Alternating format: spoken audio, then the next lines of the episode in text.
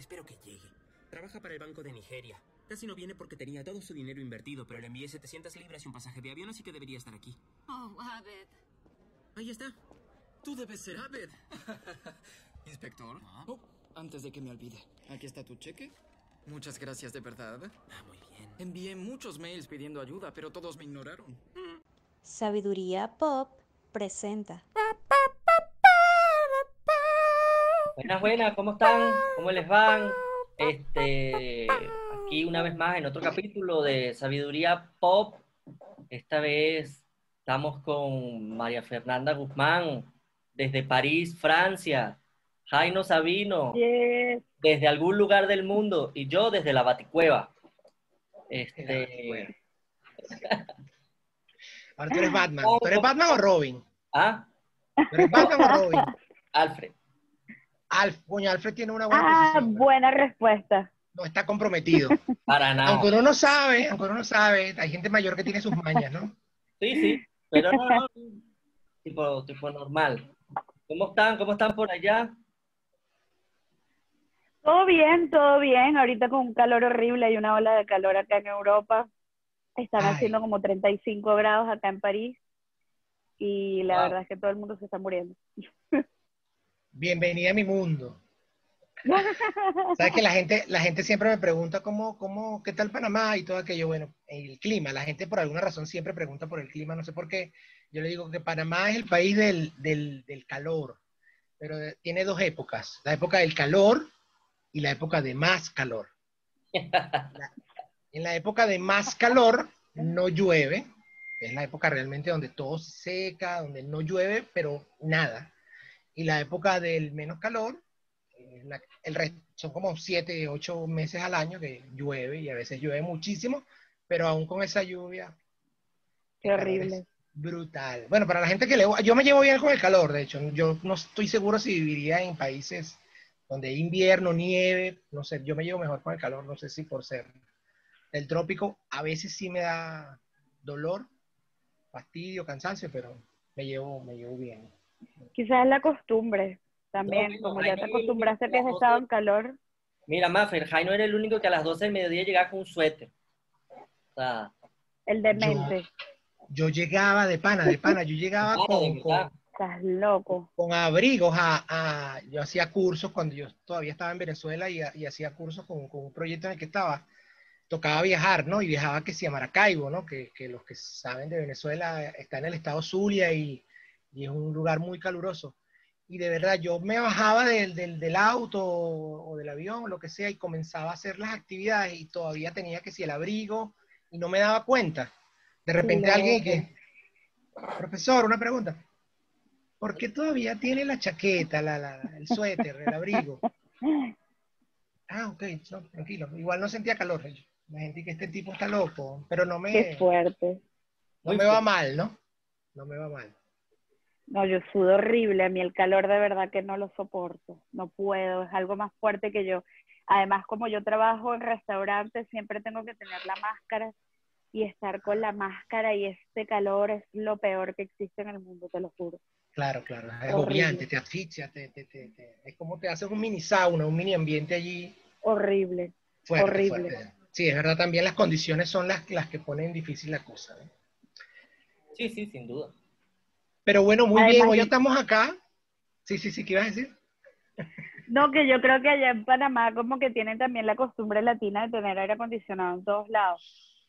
Aquí se pasa también la cosa, ¿no? Yo creo que a veces el planeta no. sufre, pero, pero el, el Sí. aire se usa, se Uy. usa full en la medida de lo posible, porque es caro, la electricidad es cara y el aire acondicionado jala mucha electricidad. Por lo menos en la casa lo usamos estrictamente en la noche a- al dormir y algunas horas. Tiene como una cosa automática, se apaga.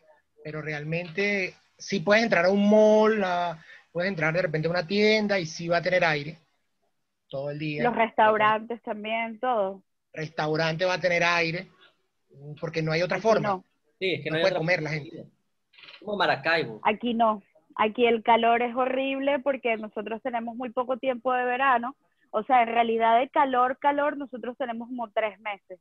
Entonces, la, la electricidad es tan cara que la gente no tiene aire acondicionado en ningún lado tú vas a restaurantes, tú vas a- hay tiendas que no tienen aire acondicionado y tú te quieres morir, o sea, tú no quieres ni probarte ropa ni entrar a esta tienda con este calorón. Claro, claro. Entonces, Imagínate eso es lo horrible acá.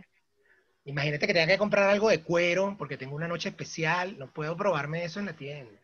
Una noche asado. No, seguro te hacen devolución. te devuelven la plata si no te queda. Pero después de usar eso en verano, tam- tampoco está fácil devolver una pieza de ropa así. Coño. Yo como vendedora no lo aceptaría. Sí, sí, sí. Es peligroso, es peligroso. Muy peligroso. Pero sí, en Panamá se usa bastante aire, la verdad es que sí. Yo, yo no soy pro aire porque a mí también me da como alergia y eso, pero, pero realmente sí tengo que admitir lo que se usa. Donde no hay aire, de verdad que es poco difícil que alguien también esté. Y, y si no hay aire, porque se fue la electricidad, no hay luz o algo pasó, pero los supermercados, los supermercados sí lo ponen como más bajito, porque además es un espacio inmenso. Claro. La cantidad de energía que se gasta. Algunos supermercados tienen paneles solares para, para tratar de Cool. y tiendas y tiendas de ferretería, tiendas de iluminación, lámparas, yo he visto en los techos full paneles solares y eso, bueno, ahí ayuda bastante al planeta y los ayuda a ellos a no gastar quizás tanto diariamente, ¿no? Pero sí hay sitios Claro. el aire es inevitable, ¿no?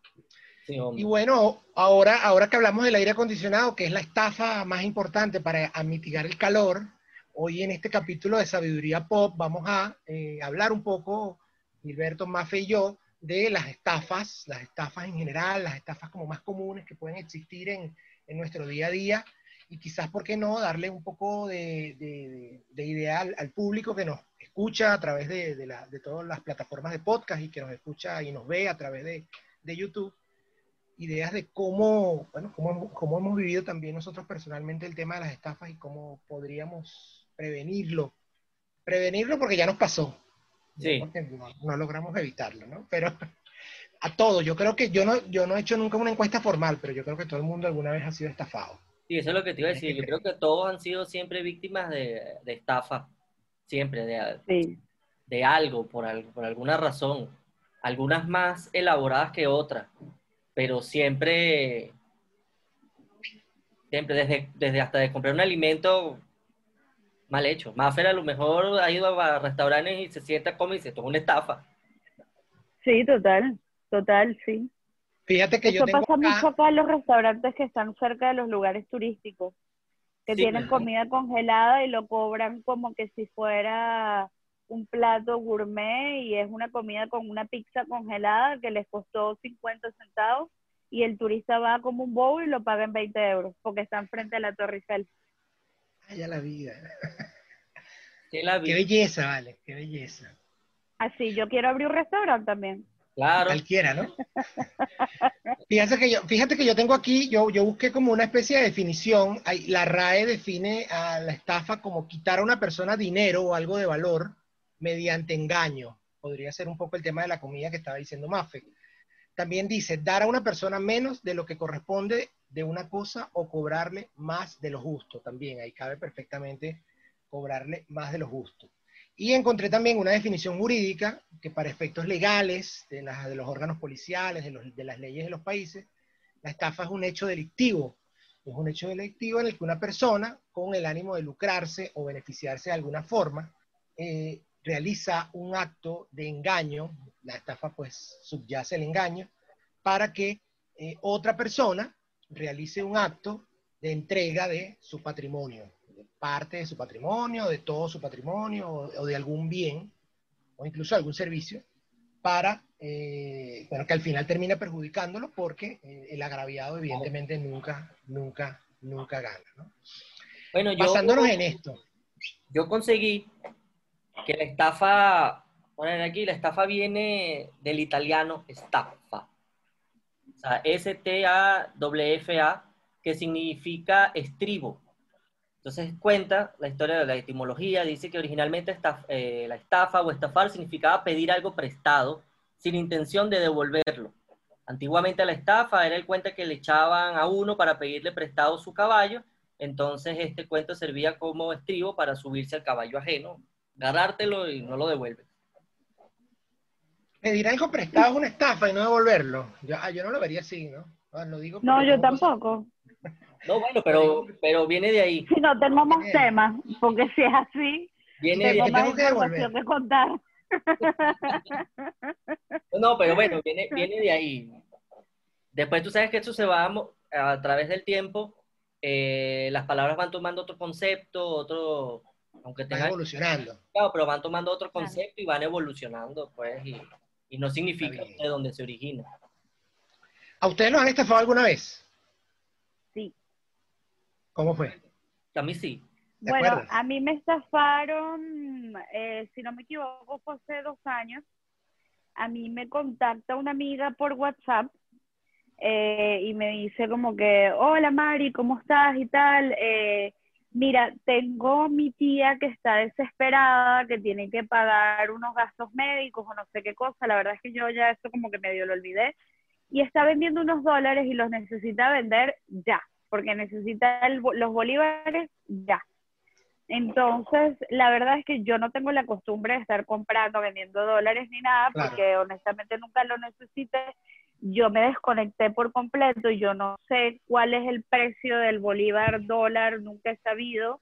Em, entonces, claro, ella me dice, él está en tanto, y yo dije, bueno, déjame ver si mi papá necesita hacer un cambio le comento a mi papá, mira papá, tengo una amiga bien cercana, que es la que podemos confiar, que está vendiendo unos dólares la tía, que es urgente, bla, bla, bla, este, lo están vendiendo en tanto. La verdad es que no me acuerdo, pero ponte una cosa así como que en el mercado estaba en mil y ella lo estaba vendiendo en 700. O sea, que era un, un buen, buen, un buen precio, un buen, un buen negocio. Era un buen precio, exacto. Entonces, claro, cuando mi papá escucha eso, mi papá me dice, mira, yo no tengo necesidad ahorita de comprar dólares, pero está súper buen precio. ¿Cuánto está vendiendo? Y vamos a comprarlos, pues. Y yo le digo, bueno, mira, está vendiendo en 1200. Y mi papá como que, bueno, si te venden los 1200, dale, eh, haz la transferencia, haz todo tú. Yo tengo mi cuenta en Estados Unidos, que ahí me iban a pasar el dinero. Bueno, eh, dale, si va el dinero, no sé qué, bla, bla, bla. Cuento corto, me bloquearon, desaparecieron, de- se quedaron con los bolívares, no me hicieron la transferencia de dólares. Yo le escribí antes de hacer toda transferencia a mi amiga, le dije, mira, esta persona es de confianza porque estoy Claro. haciendo una transferencia, yo no conozco a esta persona, tú me confirmas que es una persona de confianza. Sí, es mi tía madrina de toda la vida, bla, bla. Te dio los datos de un tercero. que, bueno, la cosa es que, claro, resulta cuando a mí me, me doy cuenta que me robaron, yo contacto a mi amiga como loca y le digo como que, pero ¿qué es esto? O sea, responde porque yo te hice una pregunta de si esta persona era de confianza y de repente me bloquean, se desaparece y se quedaron con los reales. Entonces ella me dice que no sabe nada, que va a ver, que no sé qué. Llama a la mamá y resulta que a la señora, la que era su tía madrina, le habían robado el celular, se hicieron pasar por ella y, nos, y me robaron. A ti y al resto de la libreta telefónica de ese teléfono. Sabrá quién más habrá caído, porque la señora parece que sí era alguien de confiar, una señora normal, como que me escribas tú, que yo confío totalmente en ti, ¿me entiendes? Claro. Entonces ella por eso que puso sus manos en el fuego de cierto modo porque era una persona en la que ella de verdad tenía confianza. Y Claro, claro. bueno, le resulta que a la señora le habían robado el teléfono y estafaron a todo el mundo. Y yo me quedé robada, o sea, a mí nadie me devolvió mis reales y bueno, me quedé jodida. No decir modalidad, esa modalidad está pasando mucho por estos días. De hecho, hace unos meses se puso de moda una María en Venezuela. Se puso de moda, te escribía, hola, soy María y estoy vendiendo unos dólares. Eran unos personajes. ¿Escuchaste eso, Mafe? Lo de María. Yo no había escuchado eso, no, no lo sabía. Sí, te escribí y te decía, La hola, por las redes. ¿cómo estás? Este es mi nuevo número, perdí mi teléfono, mira, vos-". y así con ese mismo cuento, te quiero vender unos dólares porque eh, tengo que pagar y ahorita, bueno, con las redes sociales ya la gente apenas llamaba, mira, hola, soy María, y ya la gente se lo, se lo Chao, claro. Le escribió a tantas personas esa tal María que se hizo viral de alguna manera en las redes sociales, sobre todo en Venezuela, de gente que decía, mira, a mí me escribió una persona, hola, soy María, agrega mi nuevo número. Y cuando la gente buscaba conversación, se daba cuenta que había como algo ahí raro y además siempre, ay, sí, te aprovecho y te comento que estoy vendiendo unos dólares porque necesito para algo. Tú sabes que pues en Venezuela, como eso que te pasó a ti, a mí también me pasó, el Sí. tema de comprar y vender dólares, creo que ha sido una de las más comunes en Venezuela, porque, porque la verdad es que, bueno, la gente necesita el cambio para tratar de llevar el día a día, ¿no? Pero esta María se Sí. hizo nuevamente popular y quizás alguien por ahí cayó, alguna doña o, algo, o alguien despistado, ¿no? Porque al fin y al cabo, yo. María, María se puede llamar cualquiera, tú te llamas María. o sea, Total, sí, sí, sí, puede Es haber sido bastante- cualquiera, todo el mundo, millones de Dicen- Marías en Venezuela. Dicen que es de- desde la cárcel, dicen que hay gente que está, que está en cárcel, es otra, No me otra sorprende. modalidad. Sí, parece que desde la cárcel se mueve bastante eso. Yo tengo otra estafa que no es que nada más está de moda en Venezuela, sino eh, me pasó, o sea, es la misma estafa, el mismo concepto de estafa, y me pasó, o sea, pasó en dos, en dos momentos diferentes. Uno fue en Venezuela y otro fue eh, en Estados Unidos. Es el mismo modo. Tú sabes que en Estados Unidos, yo no sé por qué esa gente, cuando tú depositas un cheque, te lo hace efectivo de una vez, eh, tú lo ves efectivo en tu cuenta de banco. Por lo menos en Venezuela, si yo deposito un cheque, te aparece, te puede aparecer el monto, tu, tu nuevo monto total, pero te aparece bloqueado eh, la cantidad que depositaste del cheque. Entonces te dice, bueno, tú tienes mil en tu cuenta, pero tienes bloqueado 100, ¿verdad? Eso es un país normal. No quiero decir con esto que Estados Unidos no es un país normal, pero cuando tú depositas allá, ellos te lo ponen disponible, o sea, disponible de una vez. Y si el cheque rebota o no tiene fondo, te quitan una comisión a ti y además, obviamente, te quitan esos fondos. Y si tú, por mala pata, te quitaste los fondos que, que metiste, pues obviamente la cuenta te queda en negativo. Entonces, ¿qué pasa? Te contactan, a- en este caso, voy a poner el caso venezolano, te pusieron algo en mercado, tú pusiste un producto en Mercado Libre, te contactan y te dicen, mira, eh, tienes, eh, quiero comprar esa, esa butaca que tienes ahí en, en Mercado Libre, ¿cuánto está? Entonces te, te dices, mira, está en, no sé, 50 dólares. Ah, bueno, ¿qué? Está en 50 dólares. Eh, te hacen que van a ir a verlo, no sé qué más, y de repente te dicen, ¿tú tienes Cel? Entonces te dicen, sí, yo tengo Cel. Ay, dame tu Cel para hacerte la transferencia Cel y bueno, y, y comprarte la butaca. Al rato te llaman y te dicen, oye, ¿sabes? Ya y copé mi, mi, mi límite de Cel por el mes. ¿Será que yo te lo puedo depositar en cheque? Y tú le dices, claro, deposítamelo en cheque. Van y te lo depositan en cheque. Y después te llaman y te dicen, oh, hubo un error. Eh, Sabes que tengo una empresa, no sé qué más, deposité más de la cuenta. Necesito que, que me, ¿Qué o sea, que te cobres tus Que me- 50, pero tú me puedes devolver lo que deposité mal de la cuenta porque se me acabaron los cheques. Te montan una historia. Entonces tú no vienes de, de buena fe y te dice, ah, bueno, ¿cuánto me depositaste? Te estoy hablando de montos grotescos. Eh, te deposité 10 mil dólares. Y tú, ah, bueno, ok. Te, me agarro mis 50 y te devuelvo 9.950 dólares. Pasan los dos días, eso siempre, casi siempre lo hacen los viernes. Pasan lo, pasa el fin de semana y tú ves reflejado que tú tienes todo tu monto ahí. Cuando llega el lunes en la tarde, rodaste. Porque tienes menos 9 mil dólares. Y, y es algo que le tienes que retornar al banco. Quedaste súper, súper estafado. Esa es una cosa maravillosa de los bancos gringos que te ponen negativo en las cuentas, es una belleza. Aquí también. Ahí también. En Venezuela creo Sí. que no pasa, en Venezuela simplemente está en cero y, bueno, si Ya. algo va a proceder, no procede y ya, pues. No procede, sí. Eso es lindo. En Panamá creo que tampoco se, creo que es igual. Si estás en cero, estás en cero. No, no hay forma de que algo proceda. Y los cheques se hacen también con, con el debido análisis y tal. Y te cobran si, si está mal, si no tienes fondos y todo eso. Sí, Ahora aquí bien, también. En, en cuanto a eso que, que les, que les- eso, ¿y eso te pasó a ti, Gilberto, o es algo que viste en general? Lo vi en, o sea, lo he visto en, en- en Instagram, le pasó a una muchacha que es un caso muy famoso, de hecho llamó a la CIA, llamó a, Porque es plata, pues. a- claro, o sea, ya- llamó y reportó. Y muy cercanamente, le, le- le- en su momento le pasaron a mi, a- ahorita a mi novia, y, en aquel, y, el, y el primer momento que fue en Estados Unidos fue a, a mi exnovia. Estaba haciendo un leasing, es decir, estaba haciendo un traspaso de, de, de- del apartamento, tenía el apartamento alquilado, se iban a mudar para otro lado, allá es muy común que tú, bueno, cedas el contrato a otra persona, bueno, le cedieron el contrato, le- esta, esta fue con menos, esta fue, eh, la de Estados Unidos fue con 3 mil dólares, y ella le llegó el cheque, le llegó el cheque por correo, lo depositó, y, y cuando se hizo efectivo o cuando lo vio disponible, la chama sacó y depositó, hizo las cuentas, y después le quedó, ahí le quedó menos 3 mil. Y a mi novia actual, eh, la agarraron, le querían meter 10 mil dólares.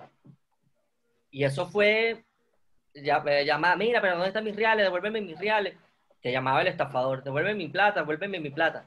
La cuestión ahí fue decirle que se activó un, un mecanismo en el, en el Banco of America que apenas tú depositabas algo, no te lo hacía efectivo hasta que eso quedara. Y fue un poco más largo porque ah, lo depositaron un viernes en la tarde. Obviamente el lunes en la tarde te iba, te iba a quedar efectivo, pero ese lunes era el día de Martin Luther King, que era feriado. Era en feriado. Entonces todavía quedaba un día más. Y bueno, Todos esos días la estuvieron llamando. sí, sí, no, haciéndole presión. banco, y Claro. que dices, yo no reconozco ese depósito. Yo no sé dónde apareció ese depósito.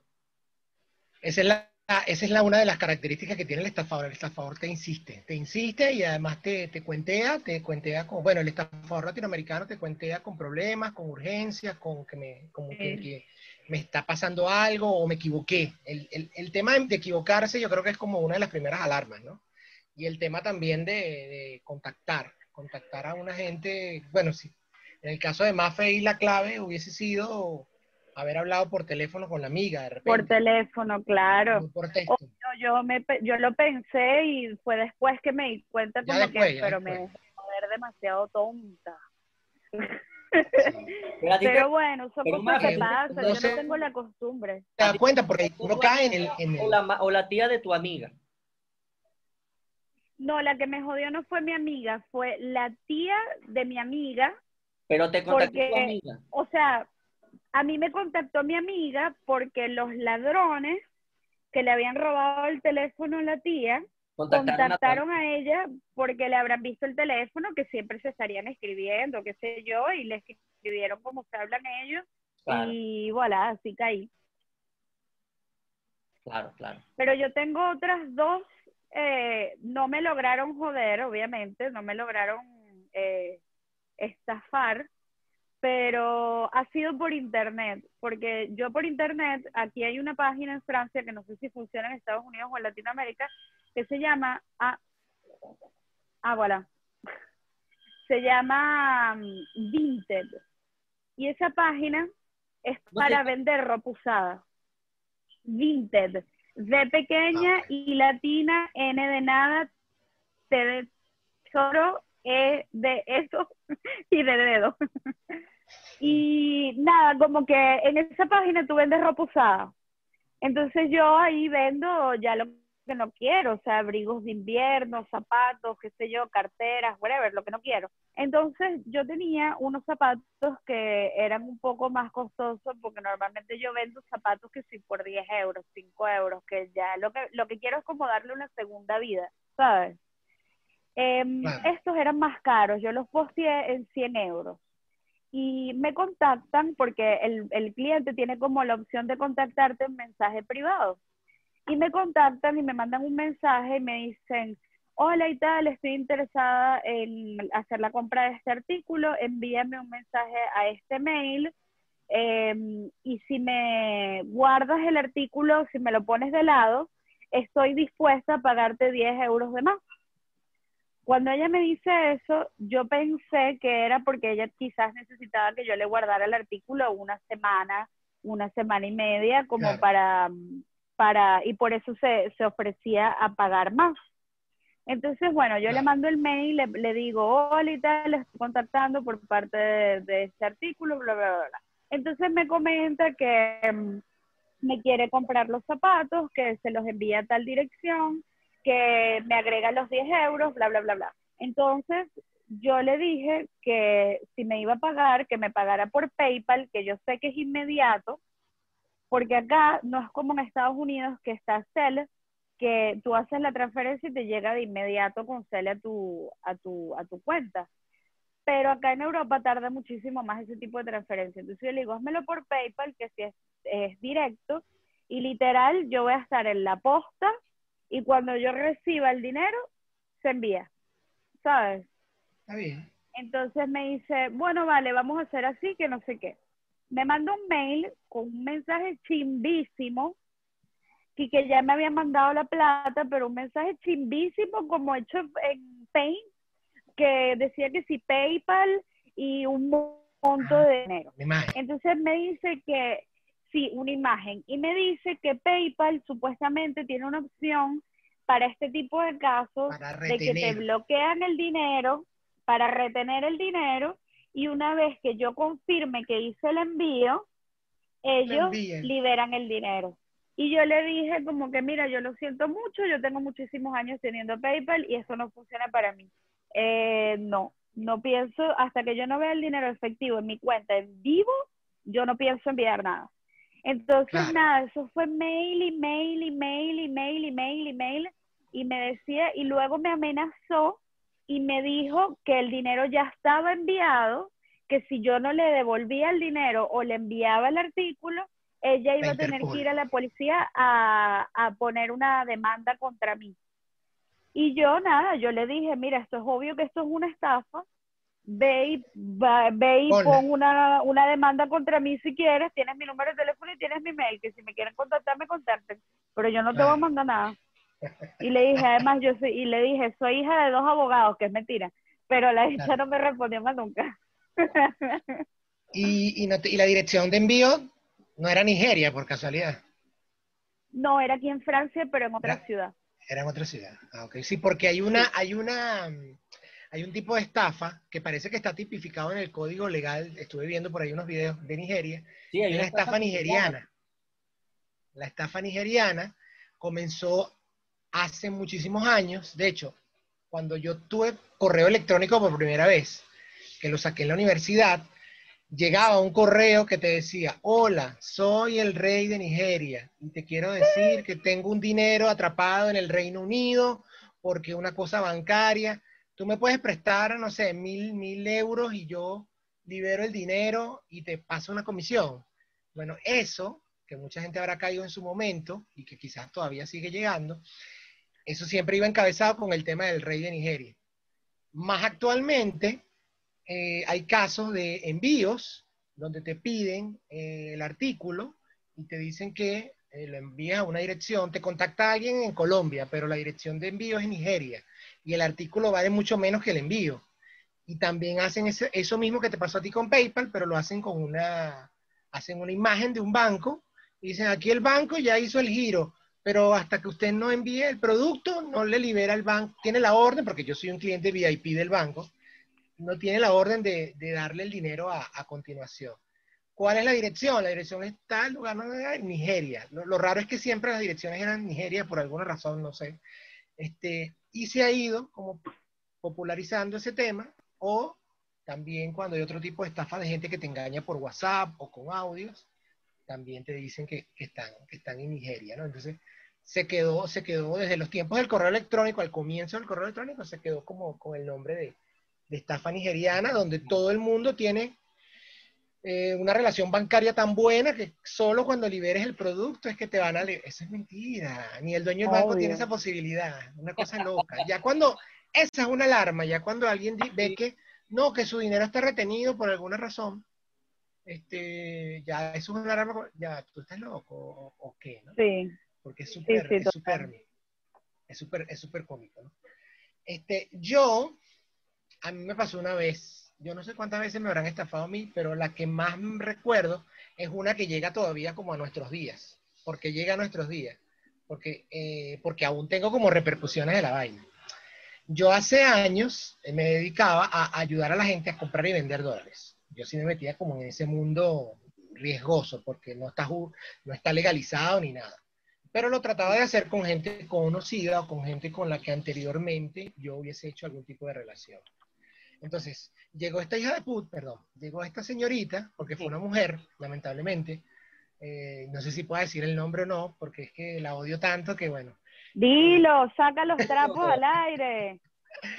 Sí, esta mujer llamada Rosmarie, Rosmarie Mogollón, venezolana, ella, de hecho, ella eh, estaba, yo estuve un tiempo haciendo cosas con una productora audiovisual y tal, y ella tenía una revista y estaba en eventos, cosas públicas y tal. Resulta que ella en un momento determinado supuestamente se fue a vivir a San Francisco a estudiar y ocasionalmente vendía dólares. Yo lo que hacía era, bueno, poner un intermediario y yo me encargaba, yo era como el responsable con la persona que yo conocía de que la transferencia llegara a feliz término. ¿no? Claro. Y efectivamente ahí me ganaba una comisión de, de esa transacción. Bueno, en, en agosto del 2014 ah, me escribe, mira, estoy vendiendo estos dólares. Ah, ok. Este, bueno, déjame buscarte a alguien. Y aparece un pana, un conocido de la universidad, que evidentemente, pues, este, tengo como mis respetos por él, y empiezo a hacer la, la transacción.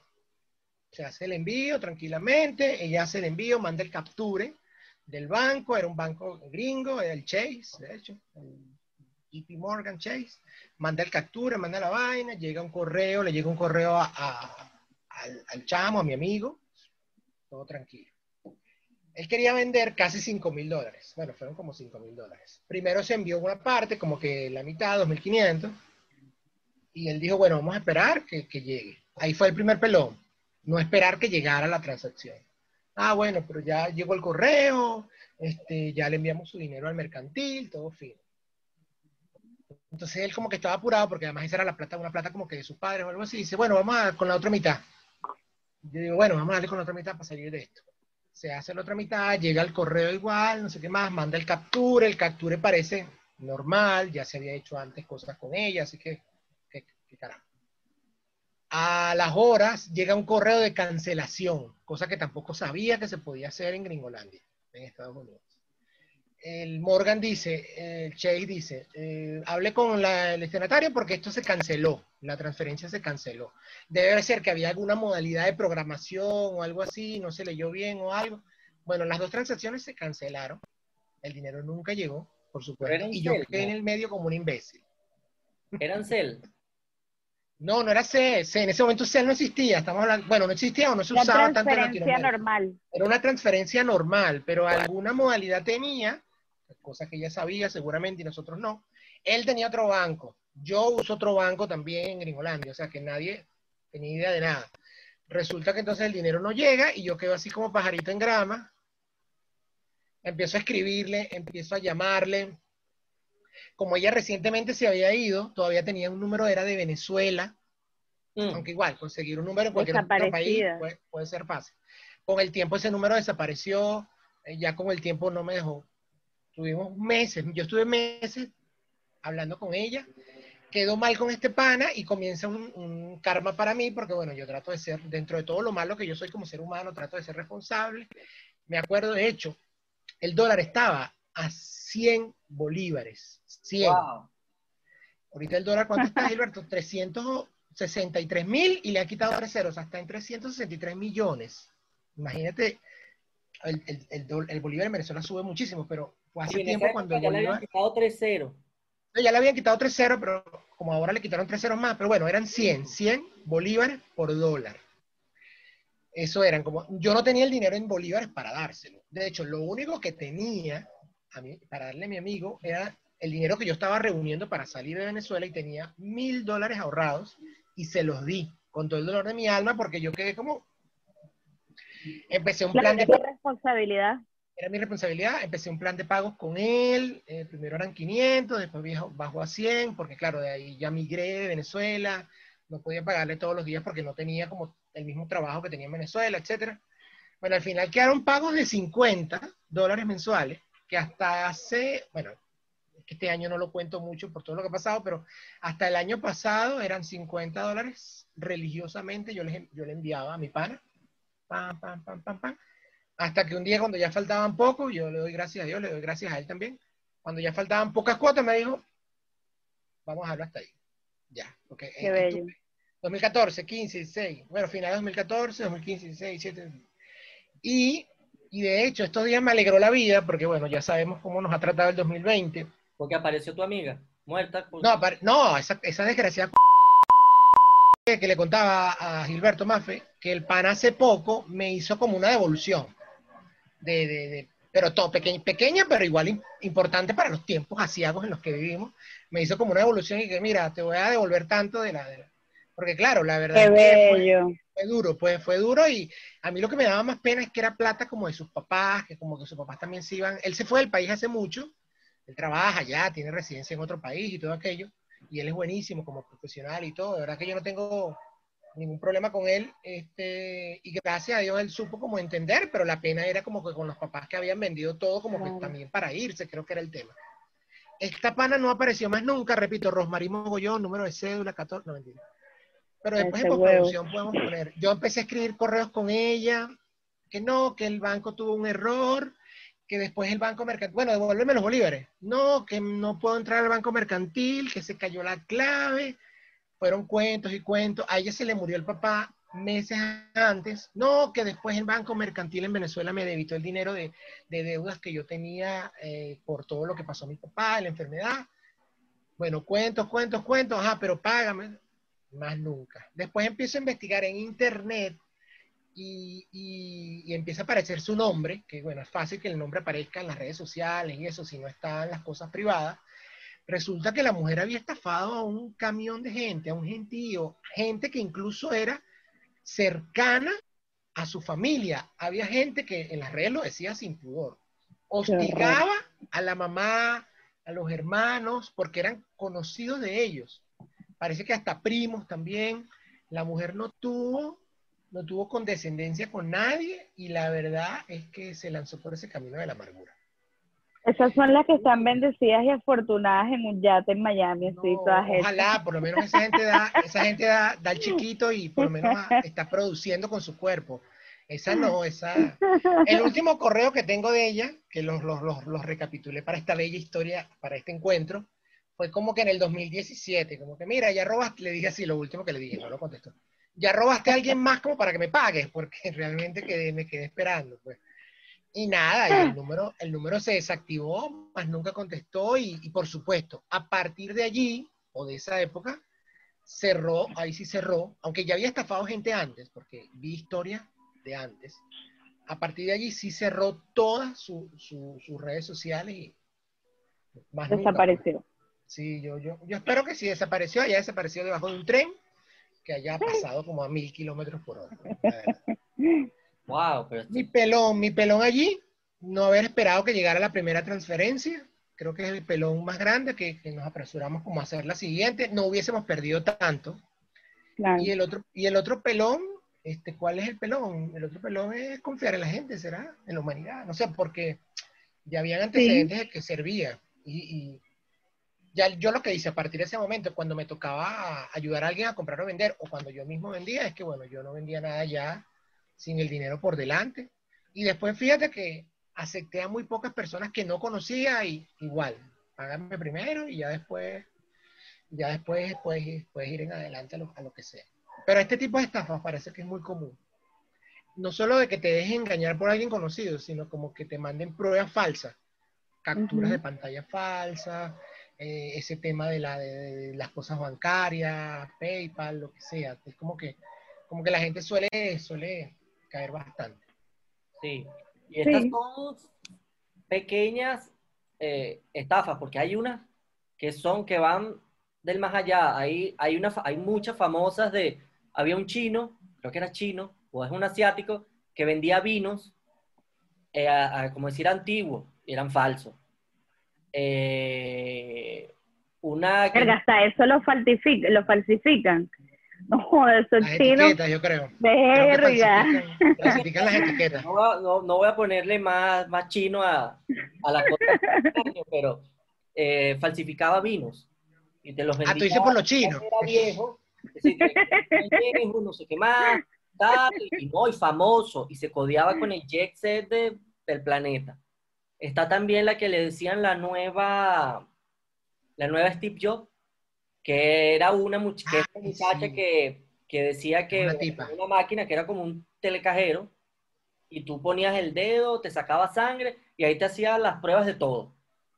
pruebas de todo y te daba un recibo en dos minutos y te decía, usted, usted tiene los glóbulos blancos, los glóbulos rojos, eh, ta, ta, ta, y te hacía todo el examen con una gota de sangre. Esa también estafó a Sí, ella estaba, ella estaba en Silicon Valley y esa mujer, no sé cuál es el nombre, pero la, la- además la tipa se vestía así con cuellos de tortuga, como Steve Jobs, y hizo una empresa y recibió financiamiento como por miles de millones y nunca creó la máquina, era una máquina de eso para, para hacer los exámenes de bioanálisis, pero en tiempo récord, y que la máquina te quitaba la sangre y te sabía, bueno, el historial ancestral y te decía de qué te ibas a morir. Y la gente creyó en la, en la- nadie vio nunca el prototipo y la gente le financió la vaina, solo porque No, veía- bonita, la tipa tenía buen discurso. Sabía vender. No, y de- Sí, porque- tenía uno que no es que funcionaba, sino que estaba trucado, pues. Tú decías, mira, pon tu, broma aquí y, y ya vas a ver en media hora te da. Y te daban una Te decía, en la fábrica. Voltea, y voltea y buscaba otro examen. Te llevaban la muestra a un laboratorio y ¿Qué es mira, eso? hacían todo rapidito y, y decía como que la máquina hacía la broma. Tipa, la tipa, puedes mirar un momentico para allá unas tres horas y mandaba a hacer el laboratorio en otro lado y venía y toma, aquí está la... El laboratorio al lado. Sí, sí, sí, sí, ya va. Casualmente su, su empresa estaba al lado de un laboratorio de tiempo récord. No, una cosa terrible. Pero sabes que yo creo que las estafas más comunes que están pasando ahora, sí hay grandes estafas, ¿no? Han hecho películas y cosas, pero creo que ahora la clave es hacer poco, hacer poco, agarrar poca plata. Claro, para, poca- que te- para que no te detengan. De poca, poca Sí. plata, de poca plata, subes muchísimo, ¿no? Pero Mira, yo creo un- también que eso es por temas legales, porque dependiendo del nivel de estafa, del monto, tienes eh, un tiempo, bien sea de cárcel, de, de multa, de lo que sea. Entonces yo creo que ellos prefieren hacer como que muchas pequeñas estafas que una grande, porque las repercusiones luego son, son más grandes. No, y no tanto eso, sino que no vas a denunciar. Decir, bueno, me quitaron 500 dólares. Bueno, más me voy a, a- a- desgastar por 500 dólares de lo que me van a Y pagar. un salario mínimo. Ah, voy a... ¿Sabes? No, pero a propósito de eso que dicen los dos, a mi novia, mi novia me contó, mi novia es panameña, este, ha vivido toda su vida en Panamá, ella me dijo, yo le pregunté, ¿a ti te han estafado alguna vez? Entonces puso a pensar, sí, una vez, ¿cuánto? 200 dólares. Ay, Aquí hay una página parecida a Mercado Libre que se llama Encuentra 24. Entonces la gente pone cosas a vender nuevas o usadas. E- Eso fue hace tiempo. Estaban vendiendo un, un BlackBerry, de estos BlackBerry, que se acuerdan, esta cosita de la bolita en el medio y tal y aquí estaba la fiebre del BlackBerry, y entonces el tipo como que decía, no, manden por favor una inicial de 200 para recibir el paquete, y luego se procede el resto del pago. ¿Por dónde se hacía la inicial? Aquí en Panamá existen en unos supermercados envíos de dinero de punto a punto, de supermercado a supermercado. Solo que tienes que hacerlo a nombre de una persona natural, con nombre, apellido y cédula. Entonces tú estás en un supermercado en otro estado, en otra provincia, y te llega. Entonces ya fue, Como Western Union. Como un Western Union, exacto, te cobran también una comisión, pero este es como, este es como más rápido. Llegas con tu cédula, eso sí, tienes que retirarlo el que pidió la plata. Fue, fue, metió el dinero por la fiebre del BlackBerry, unos 200 dólares que tenía ahí ahorrado, no tenía más, lo soltó, el tipo se desapareció. El contacto fue por WhatsApp, todo aquello, pa, pa, pa, pa. Era un tipo, se habló con el tipo en su momento. Ajá, ¿dónde está el producto? ¿Qué pasó? Eh, No le contestaron más. Siguió llamando, llamó desde otros números, atendía a una mujer al mismo número. Y le decían, no, este número está equivocado, aquí no, aquí no fue. Estoy llamando al mismo número, desgraciada. Y Sí, eh, fue a la policía, fue a la policía. 200 dólares. No, no, 200 dólares no es tan significativo para... Pero es plata, todo lo que tenía ahorrado. No, no, no, no, siguiente, siguiente. O sea, la- no era un delito mayor. Aquí como que hay una tipificación en monto para determinar si un delito pasa a ser como investigado. Y eso que tenía el nombre del tipo, la cédula, porque ya tenías datos reales eh, de, de la persona, por lo menos la persona que retiró el dinero, ¿no? Que era un hombre. Nada, si no procede, porque bueno, no, no es, no es significativo. pues. Eso está claro que esos son los montos con los que se trabaja, o sea, eso está claro de los montos que, que son a partir de poner la demanda, todo esto, y por eso no come cuento en darte la cédula y el nombre por 200 dólares, pensar que la policía no va a tomar el caso. Sí. Creo que se lo saben muy bien. Y también a veces no denuncias por, por pena o por mí, o por, por esa pena de que, que va a decir la gente. Tú sabes que en Venezuela, bueno, antes de contarles este caso de Venezuela, otro famoso estafador fue... La gran estafa. ¿Ah? Con George, con George Clooney. Vale, Ese famoso. fue Frank Abagnale. Ah, yo pensé que ibas a decir que era Chávez. Bueno, La gran estafa, el socialismo del siglo XXI. bueno, todo lo que sea, todo lo que sea de izquierda, El comunismo, comunismo es la gran estafa del planeta. es una, Total. Sí, es una estafa. Mira, está Frank, el, el, el, de- el que hizo la película Atrápame si puede, Frank Abagnale. A Leonardo DiCaprio. Cinco años, el tipo metió todos los cheques falsos que le dio la gana por todo Estados Unidos. No nada más metía cheques falsos, sino que se hizo pasar por piloto de Panam, se hizo pasar por abogado, se hizo Médico pasar por, médico. Un, un genio. Y todo lo hizo hasta, ah, desde los 16 a los 19 años, en 5 años. Bueno, Es una, una buena edad para estafar. Sí, sí, no, de hecho una compañía, una compañía contra el fraude bancario y es el que ha ayudado en el mundo a realizar la, todo lo que son los cheques, o sea, cuando La tecnología. los cheques para, para las cuestiones de seguridad de los cheques y cambiar los números y cambiar los montos y no sé qué. Bueno, por lo menos después se regeneró y ha hecho cosas buenas con su talento. No sé si ustedes saben este cuento, pero en los años 80 eh, vino un estafador a Venezuela. Un jeque, se hizo pasar por jeque. Y estafó a todos los, a, bueno, a- a- estafó a, los amos del valle en Caracas y en Venezuela. Se alojó por una semana, se alojó en el Tamanaco, no pagó, eh, estafó a, bueno, a todo el mundo. Dicen que hasta dejó muchachos regados. Hizo pasar por jeque en aquella época, que viene un jeque, viene un jeque. Total que el tipo llegó y se, nada, se lo... Es Se lo Sí, el tipo comió, Léelo, comió bien. búscalo por- Este no me pues, acuerdo el nombre del, del, del, del cuento del jeque, pero hay una parte que me da mucha risa y dice, bueno, pero ¿quién ha visto árabe que sabe bailar salsa y que come cochino? O sea, y el tipo bailaba y comía El árabe regenerado. cochino. Esa era la primera alarma. Esa era la primera alarma y no no dieron Total. Y tú lees, y tú el relato, lees el relato y, y la gente dice, o sea, y decía como que la gente de la, los amos del valle, las high class en aquella época decían algo así como que, sí, vale, yo lo conozco, ese es un jeque, ¿cómo no lo voy a conocer? Yo sé de dónde viene, su linaje. Y dicen Pero que eso es parte de la cultura popular venezolana. A la gente le encanta llenarse la boca de algo con que conocen, que han ido, y en realidad no tienen ni idea. déjame buscar a ver Es cómo es que muy de la cultura popular venezolana. Sí, de- definitivamente, definitivamente. Comemos también por las apariencias, ¿no? Y el tipo la supo Total. hacer.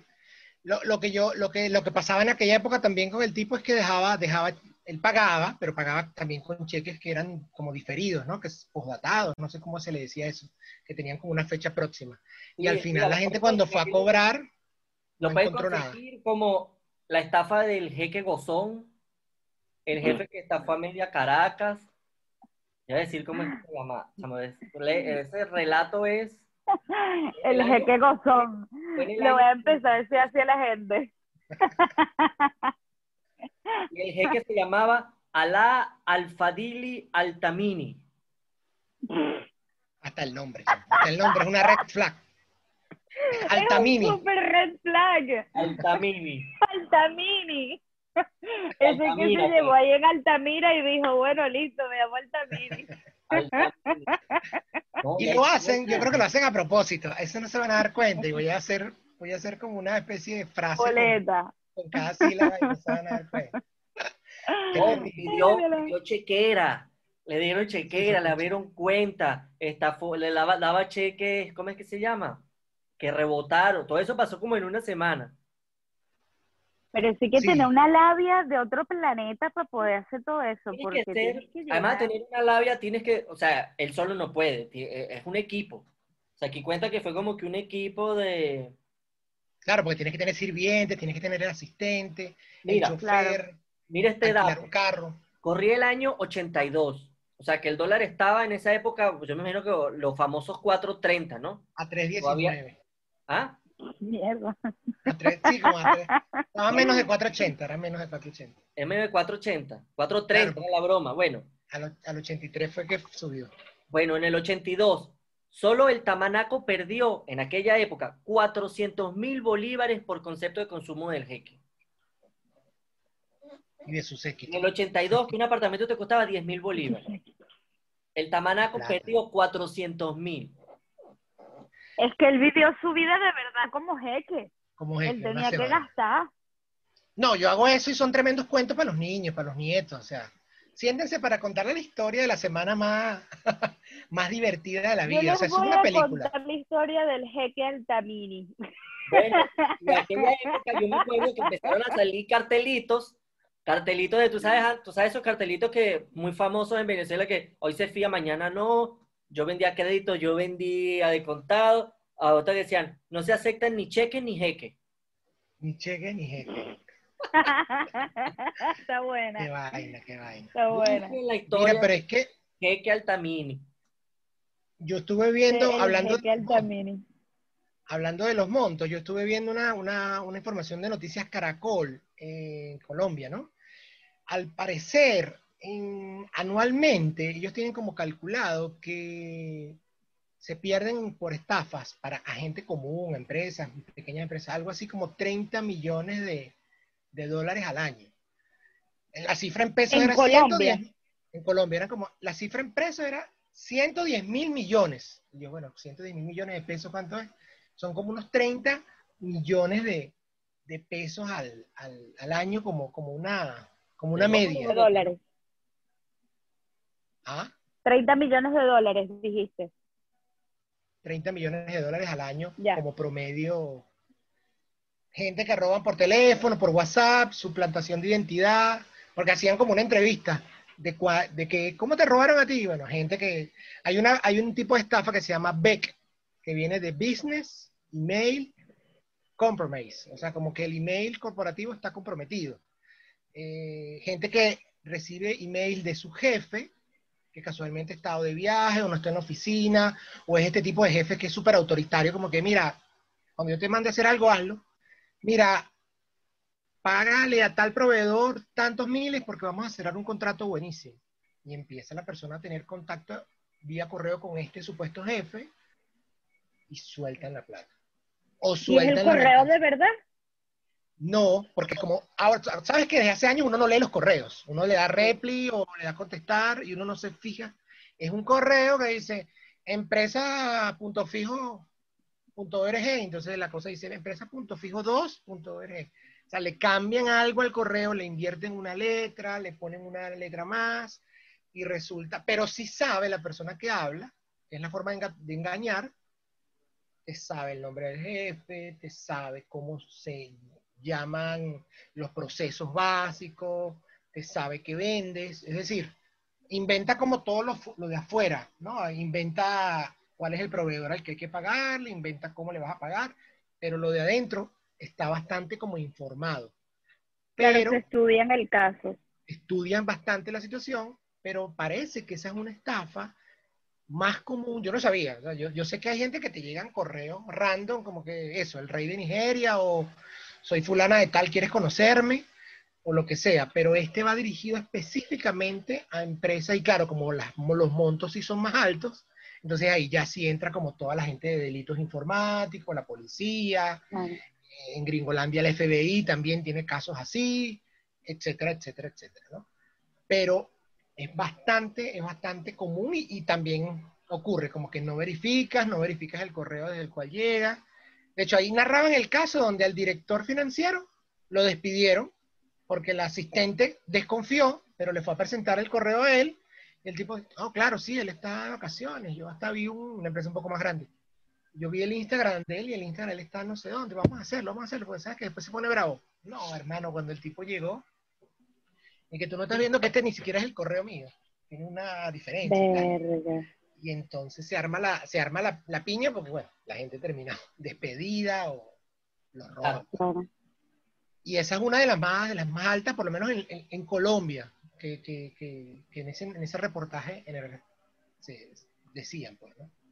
Claro, y estas Porque son- la otra tradicional son las románticas. ¿Sabes cuáles son las estafas Sí, románticas? pero en esas no caigamos porque todas son estafas. Hasta ahora lo que yo he tenido es pura estafa. No, pero no es una persona que te... No es un ex, no es un ex que te, que te trató mal, sino que es un tipo que no conoces. Por lo menos a un ex desgraciado uno lo vio. Y lo le mintió a uno en la cara, ¿no? Lo miró a los ojos y me mintió. Me dijo que me amaba todo, para toda la vida y toda la vida fueron seis meses. Pero estos son gente que conoce gente por internet. Gente- Sí, la típica de mándame plata y tal, que no tengo para el pasaje o tengo que pagar el pasaporte, qué sé yo. y te quedas Pero que te enamoran. Te enamoran Sí, completamente. sí. Porque agarran gente fea, agarran gente que se ve que tienen peo. No, bueno, ya va, déjame organizar la idea. Que O la estadística, la gente fea es más estafada que la gente bonita. No, bueno, sí, probablemente ese tipo de estafas, hablando claro, sí. ¿Tú Porque una persona que yo pienso, honestamente no quiero sonar rata, pero yo creo que sí, porque si, si tú eres una persona que es fea y nunca tienes un piropo, un levante, una vaina, obviamente a ti te viene un tipo, otro, un jeque altamiri, te escribe por Facebook y te dice que eres bella, que le encanta, que buenos días, que buenas noches, qué tal, esa cae. Pero una persona que es bonita, que tiene a 50 en Instagram, que le están escribiendo lo mismo y a 200 por Facebook, no cae. A menos que yo. tengas muy buen discurso. Sí. O, a- o- Tienes que tener rolo de labia. o le digas, sé que eres bonita, pero también estás sola. Y ella diga, es verdad. Y ahí cae. Buena la- Háblame de tu relación con tu papá. y Esa ahí es la cayó. peor. Esa es la peor.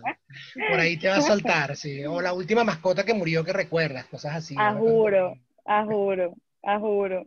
Pero- Hay una que yo vi, una de las estafas que yo vi, porque a mí me encanta, o sea, mi placer culposo es Es ver casos cerrados. No, yo soy, o sea, yo te veo todos los casos de casos cerrados que va. al día. Pasan serio. casos cerrados en Francia. No en YouTube. Ah, lo dejo. Sí, en YouTube tú pones casos cerrados y literal te salen los capítulos enteros. Porque eso es nuestro, eso es latinoamericano. En Panamá Total. pasan casos cerrados en la televisión nacional abierta. Uy, qué cool, me muero. Yo no sé, pero yo adoro a la doctora Polo. Ese es mi placer culposo. Y yo estaba viendo uno de los casos y era una chica que estaba demandando a, a un señor porque eh, esta era una chica que había comentado en Facebook, ella puso, hizo un post en Facebook que ellas dos eran, si no me acuerdo mal, eran de República Dominicana y se habían ido a vivir a Estados Unidos. En Estados Unidos eran dos hermanas. Eh, bueno, les tocó trabajar duro, les tocó la vida dura para ganarse el sueño americano. Claro. Y bueno, una de las hermanas cayó en una depresión muy fuerte, pero te estoy hablando de una depresión fuerte, fuerte de cama, de que perdió color, perdió cabello, o sea, una depresión hardcore, hardcore, hardcore. Y ella puso un post en Facebook diciendo que si por favor sus familiares y amigos la podían ayudar para reunir un poco de dinero para enviar a su hermana de vuelta a República Dominicana porque extrañaba mucho su casa y a sus padres y no tenía para pagarle el pasaje. Entonces puso una foto de, de la hermana y la hermana estaba en cama, se veía como enferma. Claro. Y resulta que viene alguien, X persona, que agarra la información de ella, toma las fotos, los videos, los nombres, toma toda la información e hizo un crowdfunding. Y puso que la chica tenía cáncer terminal, que se estaba muriendo, que su último deseo era ir a para, perdón, que su último deseo era ir a República Dominicana a ver a sus padres para poderse despedir, que no sé qué, bla, bla, bla. Y el tipo logró reunir más de 100 mil dólares. Qué Y el tipo contactó a las muchachas y les dio una cosa así como, mira, yo hice un crowdfunding por ustedes, yo soy una agencia que hace eso porque yo soy buen samaritano y yo sé manejar las redes sociales y yo hice un, un crowdfunding para ustedes y aquí está lo que recaudaron. Y le dio una cosa así como que dos mil dólares. Y cuando estas se enteran que el tipo de pana hizo todo el realero que hizo, bueno, las llevó a la doctora Polo y la doctora Polo les dio su real. Wow. Por Jesucristo, pero qué, qué ratón, ¿ah? Qué Qué sangre ratón. fría, ¿no? Sí. La desgracia ajena, Y el tipo lo había hecho varias veces, porque esta gente, lo- las demandantes, lograron contactar a otras A personas otros. que también lo había hecho. O sea, suplantó O sea, la... su trabajo era eso. Pero tú sabes lo que es hacer 100 mil dólares a, a punta de donaciones, que además están casi que libres de impuestos y todo. O sea, Además, porque Sí, GoFundMe te lo manda directamente a la cuenta de quien haya registrado la, la campaña, ¿no? sí. El dolor ajeno es una forma de, de- de- bueno, de hecho, es no importarle. Toda estafa también tiene como eso, ¿no? No importarle a los demás que sí. la- las Con consecuencias. gente de sangre fría. De sangre fría. Bueno, mucha gente, mucha gente se, se disfrazaba y se ponía, en Venezuela pasaba eso, gente que se ponía como disfraces o se hacía pasar por enfermo para, pero más que todo para pedir limosna, ¿no? Pero bueno, eso también es una pequeña modalidad. Este tipo lo hace más también. cómodo. Esto lo hace más Sí, cómodo. Él lo hace detrás de la computadora. Es que van Es desde las más elaboradas, van desde las más elaboradas, pequeñas o grandes, hasta esas de. Yo me acuerdo que decían, no, es que se ponen un hígado, van a la carnicería, se compran un hígado y se lo pegan con tirro y dicen, ah, que tengo la cuestión aquí, y se lo levantaba y la gente no veía, y entonces la, le daban dinero, pues.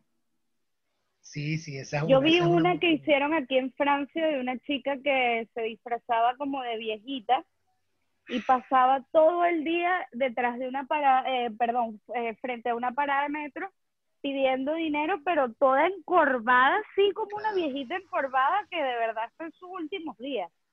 Y la muchacha la siguieron porque había alguien que se habrá pillado que, que no era verdad. Pobre viejita, pobre. Ah, no. La investigaron. La siguieron y la grabaron y resulta que la bicha camina así y tal. Como a las dos cuadras hay una van. La tipa se cambia dentro de la van y sale, pero, o sea, que sí, con cartera en mano, Dior y Saint Laurent. Y, la ti- y en el video se le acercan y le dicen como que, mira, pero yo te acabo de ver hace dos cuadras pidiendo real como vieja. La tipa, no, esa no era yo y tal, que no sé qué, y sale corriendo. Este vehículo es una, ¿cómo es? Una fuente de la juventud, una máquina del tiempo, una máquina del tiempo. total, total. Así era la señora, pero en los años 20. Entonces, bueno, créanle a la viejita. Era para pagarle al, al- al- al- científico de la máquina del tiempo. De la máquina, exacto.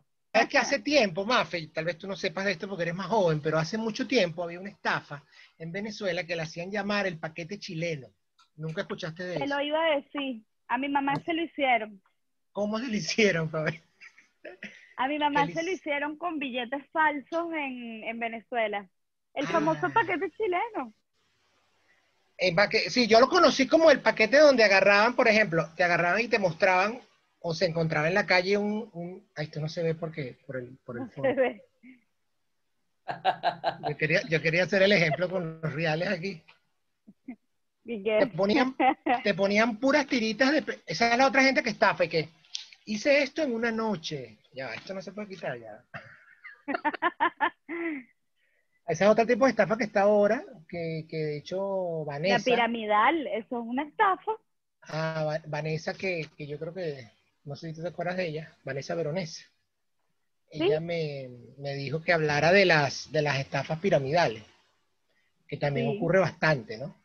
En- de empresas multiniveles. ¿Sabes que hay gente que te pone en internet y que, mira todo lo que hice esta Y puros noche? billetes de un dólar. Ay, no como que se metió a stripper. Son billetes de un dólar. Y que mira, he estado reuniendo billetes de un dólar. Pasé el ejemplo del paquete chileno. Ah. Bueno, básicamente el paquete chileno yo lo conocí como que tú te encontrabas una paca de dinero en la calle, pero abajo, a- a- atrás, atrás y adelante o algo así, tú veías plata. Pero en el medio todo lo demás era papel periódico. Y eso, Eso eso sí- fue, lo, bueno, básicamente los billetes en el medio eran falsos. eran falsos, el papel en el medio era falso, eran billetes, y de alguna manera la gente que los encontraba, hay como dos técnicas, como que, ay, me lo encontré, y alguien te vio, ay, mira, pero bueno, vamos a repartirnoslo. Y bueno, pero estoy apurado, dame plata ahí de lo que tengas y quédate tú con el resto, pues y cuando la gente iba a, a soltar el paquete no, no encontraba nada, ¿no? Yo no comparto un coño. Nada.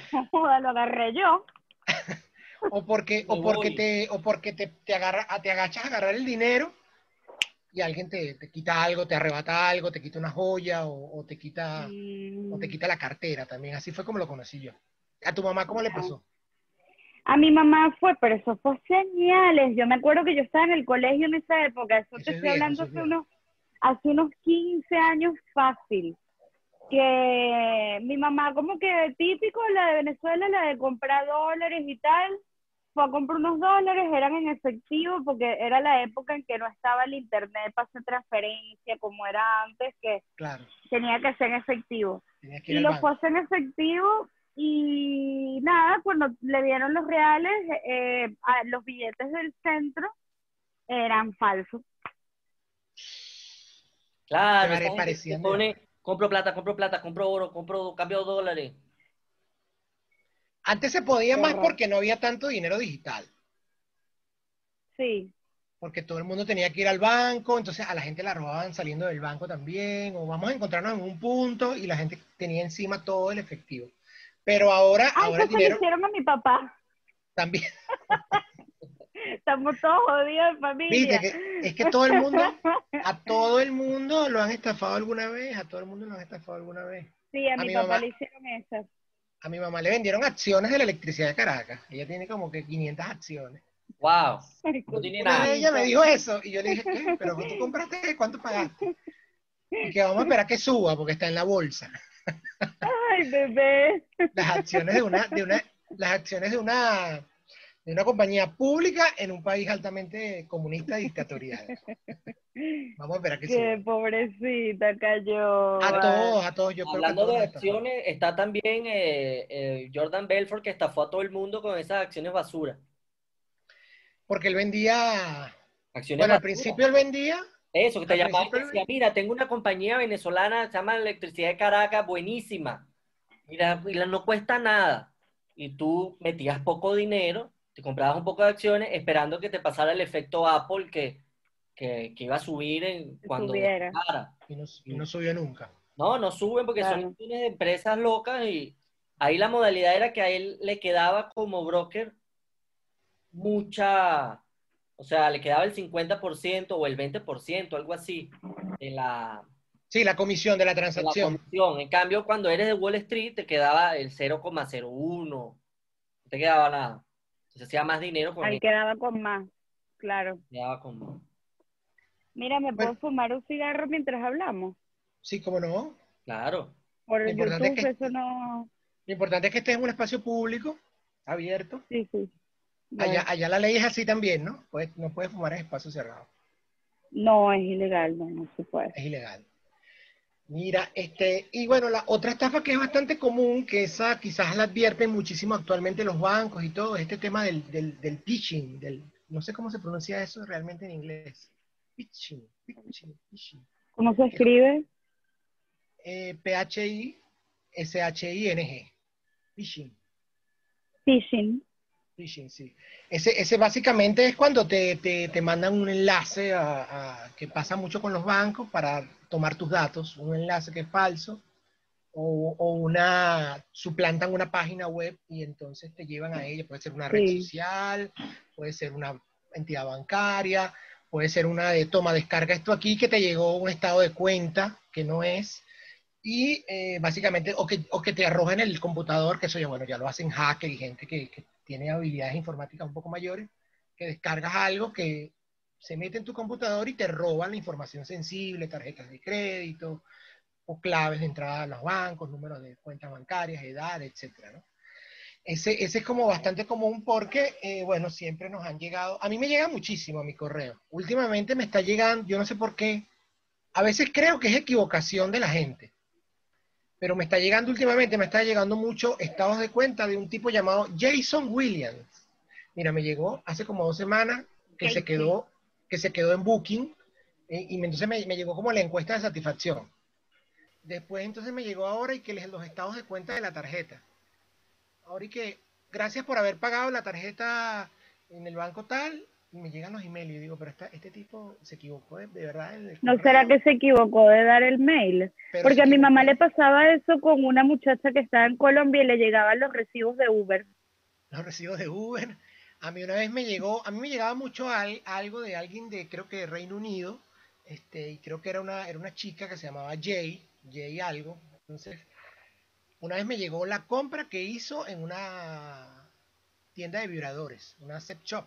Me llegó, me llegó, me llegó, compró muchísimo, compró muchísimo. O sea, el dildo, el vibrador, el, ma- el masajeador, el, el aceite tal. Yo, bueno, qué buenísimo. Yo creo que yo la publiqué una vez por, por, por la red, por, red- por redes sociales, por Y que arrechera que ella haya comprado todo su poco de dildo y que no tenga el recibo y si luego no le llega la vaina, ¿cómo reclama? sí era como que la cosa online. Sí, no, esa era como que la confirmación online, pero me pareció curioso porque era todo como todo el listado, ¿no? Y había alguien conocido de ella que me enviaba siempre fotos y que, mira, aquí está la foto de la vez aquella que nos vimos. Por eso sé que es una mujer. Yo, yo estuve buscando mucha información acerca del tema multinivel y, y la verdad es que hay gente que sí ha salido súper súper estafada porque te ofrecen cosas que no, que no se cumplen luego. las empresas multinivel existen. ¿Cuáles son? Mira, Avon, Amway, Herbalife, que es la súper más conocida, porque todo el mundo la conoce, Sí. son em- empresas que siguen existiendo.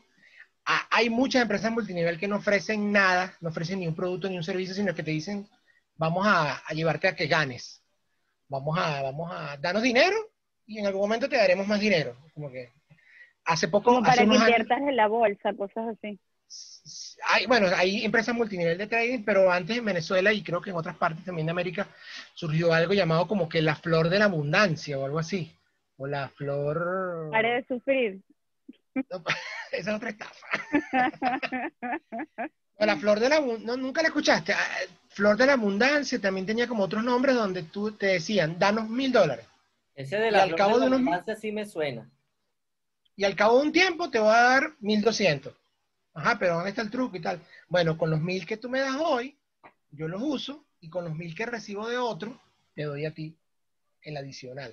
O sea, es una estafa porque por un lado recibes de nuevos miembros dinero que le entregas a los, a los miembros más antiguos, formando entonces ese tema de, de la pirámide, ¿no? Como que los que comenzaron primero son los que reciben lo que los demás van dando. Cuando se acabe la gente de dar algo a continuación, pues entonces no van a recibir nada y pierden plata. Mm. Pero yo leí estudios acerca del tema de las empresas multinivel, que con las empresas multinivel que venden productos hay que tener cuidado porque te obligan a comprar. Te obligan Dale, como, tranquilo.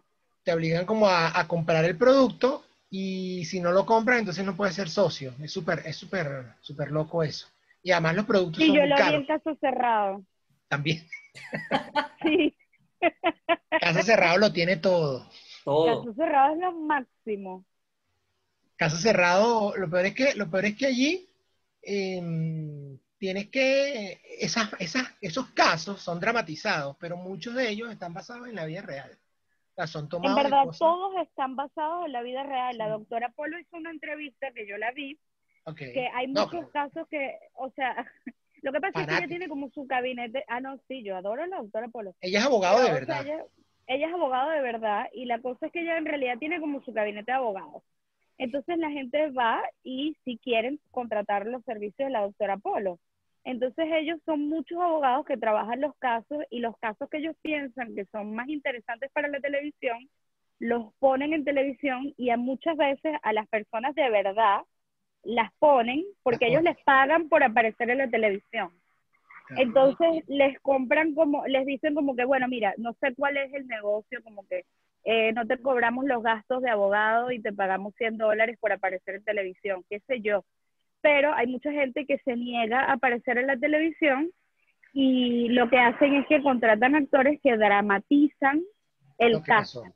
Pero todos los casos sí son verdad, por lo menos los de la doctora Polo son todos verdad. No son una belleza. estafa. Bueno, la estafa es los, los casos. Los casos son la gente estafada, la gente que lo robó el papá, lo robó la mamá, Este, porque además hay cosas terribles, la humanidad es terrible. Porque yo, yo leía que al fin y al cabo las estafas son culpa de la humanidad porque somos muy vulnerables, ¿no? Pero al mismo tiempo hay que mirar que la gente también es súper desgraciada. Sí. La gente, la, la gente es mala y por eso también la gente... Porque ponte a ver, el estafador es un tipo muy inteligente. Si haces unas cosas como muy enroscadas, es un tipo inteligente que usa la inteligencia para cosas, Para lo que no es. Para cosas más fáciles, para ganarse el dinero más fácil. ¿no? Sí.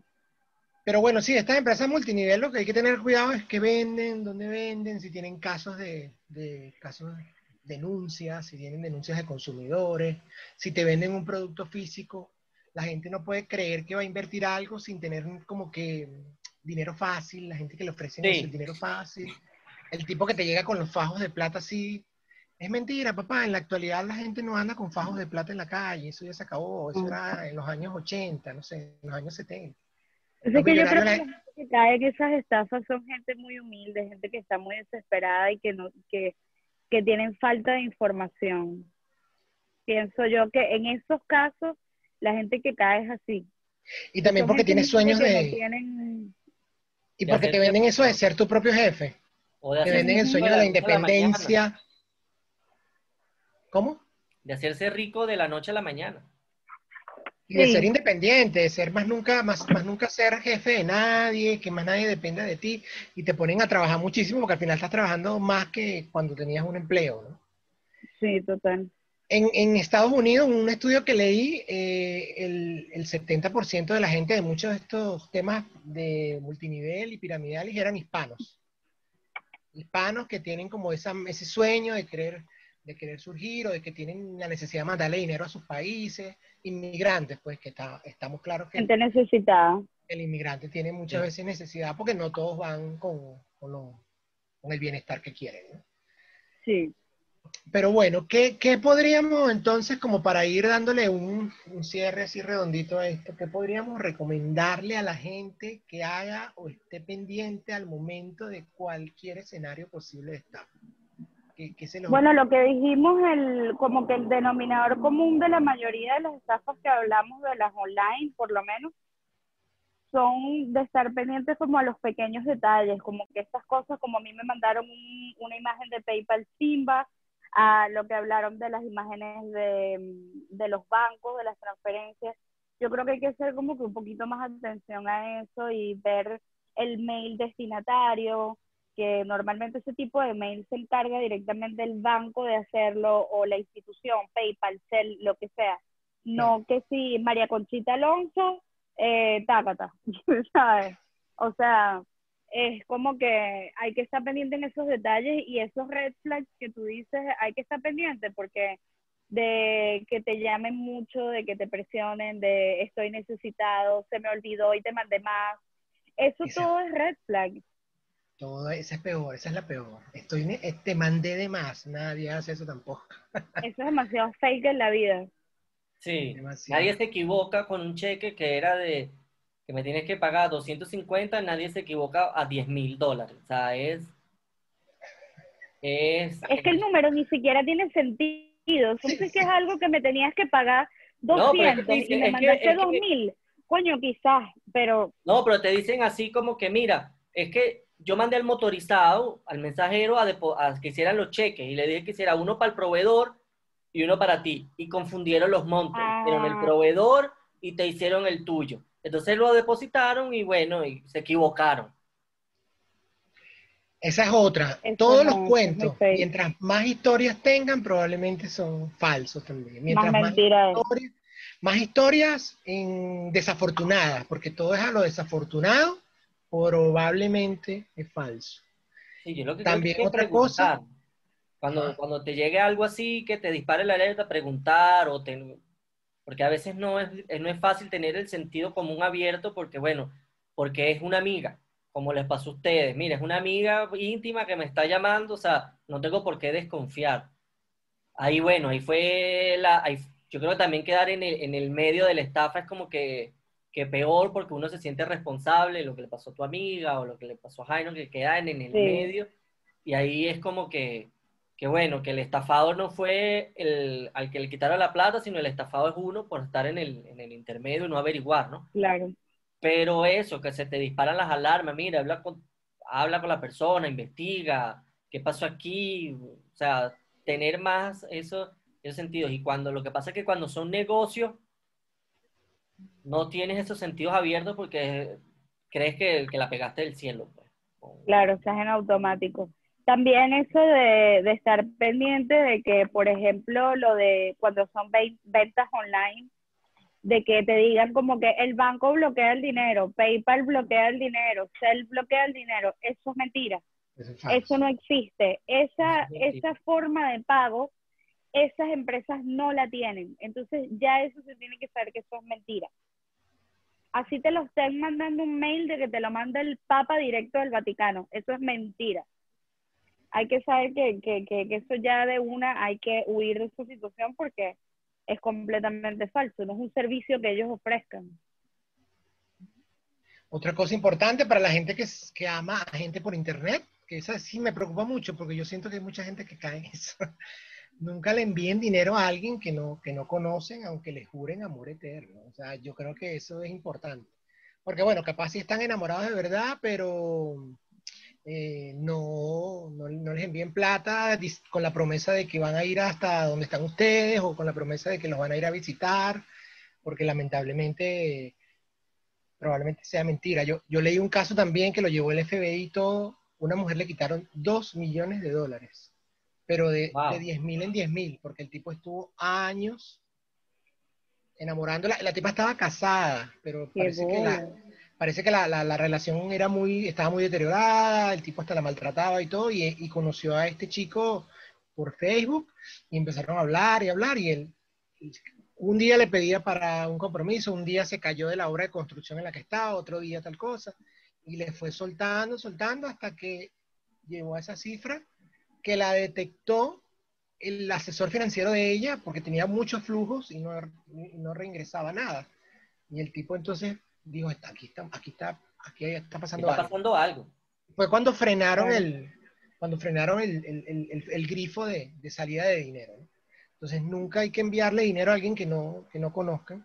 Yo, por ejemplo, mi actual novia y futura esposa, yo la conocí por internet, por la, por la, por la, por plataformas de, de, de- ¿cómo se llama? De, sí, de, de citas y esto. Pero ella, yo nunca le pedí dinero, pero sí, cuando nos vimos por primera vez, me preguntó si yo tenía un cuchillo. Ay, cosita. Me acuerdo, es una, es una cosa que me la recuerdo y ya de vez en cuando le, le, le- le tiro bromas con eso, ¿no? Pero realmente no, claro, estábamos en el mismo lugar geográfico también, ¿no? No estábamos a, a kilómetros de distancia, pero siempre, siempre está como el miedo, ¿no? Y, y eso, es eso lo que hay que tener, como ser precavido. Claro, ser precavido. Evitar una estafa es tratar de ser, de ser precavido, lamentablemente hasta con la propia familia, familia sobre todo lejana, ese primo que nunca he visto que, mira, pásame esto y yo te lo devuelvo. Adiós que no, adiós que no, que no te vi más, ¿no? Sí. Adiós luz que te Sí, apagaste. Sí. Adiós lo que te paga. Total. Bueno chicos, ha sido una belleza poder conversar con ustedes en este espacio. ¿Cuál? Agradecemos todo, agradecemos mucho la presencia de María Fernanda el día de hoy, que fue muy entretenida. María Fernanda, Gracias tú también tienes un canal en YouTube, ¿cierto? Bueno, les quería dar las gracias por la invitación. Cuando quieran me llaman, esto ha sido súper chévere como tarde para mí. Y sí, yo tengo un canal en YouTube que estoy comenzando a desarrollar, es un canal en el que estoy hablando desde mi punto de vista con distintos temas. Estoy tratando de tocar un tema diferente por video. Eh, yo soy una persona que me considero como que bastante sensible a la parte como emocional de las personas, entonces como ese es como que el lado que estoy tratando más, de la parte de emociones. Eh, he tratado de desarrollar como que distintas cosas, por ahora lo tengo en español, quiero hacer otra en inglés, para, para- porque tengo muchos conocidos que no hablan el idioma, entonces quiero hacerlo como para que se pueda extender un poco más. Pero bueno, son bienvenidos. Eh, en, en YouTube me llamo María Guzmán Aquí vamos a poner tu- Eh, tus datos. ¿Quieres poner alguna red social Gracias. también o solo el, o solo el... Eh, mi Instagram, eh, yo tengo dos Instagram, tengo mi Instagram personal mío en el que hago lo que me da la gana, Ok, que es María F. Guzmán, que es en el que tú me sigues. Y tengo otro que ese también está en desarrollo que se llama Mademoiselle Never Enough. Porque en ese quiero hablar de, de You're Welcome. En ese quiero hablar de mis experiencias personales en cuanto a todo lo que es el amor, la vida profesional, lo que son mis emociones, lo que es mi vida, Claro. lo que es mi día a día. Eh, entonces ahí eh, yo como que se llama mademoiselle, mademoiselle en francés es como lady, como señorita, Eh, never enough, en inglés como nunca suficiente. ok. Entonces es porque, bueno, en algún momento de mi vida yo me sentí identificada con ese título y sentí que yo no era suficiente en parte, en la parte amorosa, profesional, eh, en cuanto como inmigrante, como ciudadana acá europea, francesa, como que siempre sentía que había como ese porcentaje ahí que, que, que yo no era enough. Entonces decidí ponerle ese nombre y esa es como mi parte más poeta de mí, porque a mí me gusta mucho escribir, por más que sea, me gradué de humanidades con Jaino, así que esa es mi parte como más artista. Qué bueno, qué bueno. Ya saben, entonces pueden seguir a María Fernanda por allí y ver ese lado humano que nos presenta eh, cada día, ¿no? Bueno, de verdad que gracias a todos por estar aquí hoy, gracias por defenderse de las estafas y gracias por darle a la gente pequeños datitos, pequeños tips de cómo tener una vida alejada de las cosas malas. Ya saben, ¿no? La gran estafa fue el socialismo del siglo XXI Entre otras. y la educación y la educación secundaria. No, mentira. Bien. No, la educación secundaria venezolana, para no herir, a las susceptibilidades de otros países. Bueno, chicos, que estén muy bien. Gracias de verdad por haber estado acá y nos vemos la próxima. Bueno, cuídense, no se olviden suscribir, denle like y nos vemos en el próximo capítulo. Bye bye.